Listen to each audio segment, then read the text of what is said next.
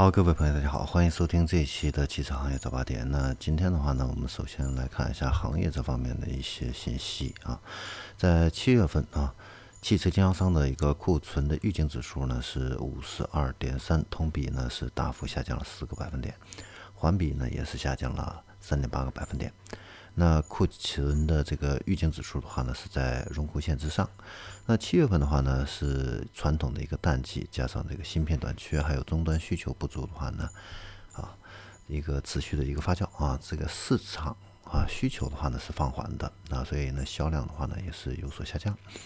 那七月中下旬的话呢，加上广东南京这些疫情的一个复发的话呢，叠加河南的这样的一个汛情，还有江浙沪啊遭受台风的一个。登陆啊，对这个汽车市场的话呢，都有一定的一个影响啊。那部分厂家的话呢，现在也是因为这个芯片短缺的话呢，呃，延长这个高半价，所以呢，走量的这个车型呢会发生一个短缺的一个情况啊。那折扣的话呢，现在也是在回收啊。那调查显示的话呢，经销商目前的整体库存水平的话呢，现在是处在一个低位啊，所以补库存的这样的一个动力的话呢，会比较强啊。但是对于自主品牌的话呢，整体来说啊，库存压力呢还是有的，而且呢，部分厂家的话呢，这个压库的这个力度呢还是不减啊。从分品牌类型的这个指数来看的话呢，七月份啊，进口车和豪华车的这样的一个指数啊。包括主流合资品牌的一个指数、自主品牌的一个指数，环比的话呢，都是下降的啊。其中的话呢，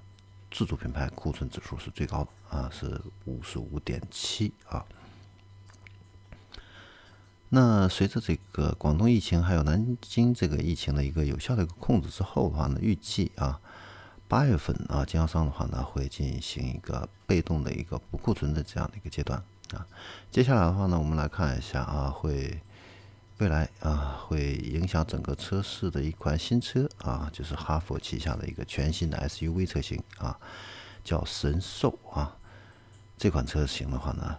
将会在成都车展首发亮相。那那这款车型的一个设计的话呢，应该说是突破了一个全新的一个设计语言啊，外形非常的漂亮啊。那它采用的是。高通的八幺幺八幺五五这个芯片啊，有全场景智能交互这样的一个功能啊，是哈弗的一个旗舰啊。它的轴距的话呢，达到了两米八，尺寸上跟奥迪的 Q 五十分接近啊。那搭载的是一个一百三十五千瓦的一个一点五 T 的一个发动机啊。同时的话呢，还会推出一个混动车型啊。这款车型的话呢，预计应该会成为一个爆款啊。然后我们再来看一下。自动驾驶这一块，那大众集团的 CEO 啊，预计大众汽车的话呢，有望是在二零三零年之前的话呢，商用车和乘用车都搭配自动驾驶的一个技术啊，能够实现部分路段的一个自动驾驶啊。那麦格纳呢，此前啊，最近啊，它的一个数字雷达啊，首次将要量产上车啊。那在二零二二年的话呢，会首发搭载啊。那这个数字雷达的话呢，它增强了一个车辆观察周围环境的一个能力啊。那不管是黑道、黑暗这个隧道里边，如果你失速啊停下的这样的一个汽车，或者说是一百五十米以外的这样的一个行人的话呢，这款雷达的话呢，它都能够清晰的一个探测啊。那现在的话呢，激光雷达还没有量产啊，那这个数字雷达的话呢，可能会先行一步啊。然后我们再来看一下。这个四四 D 的毫米波成像雷达啊，这样的一个供应商啊，上海几何伙伴啊，智能驾驶公司呢，这个公司最近刚刚完成了一个接近四亿人民币的一个融资啊。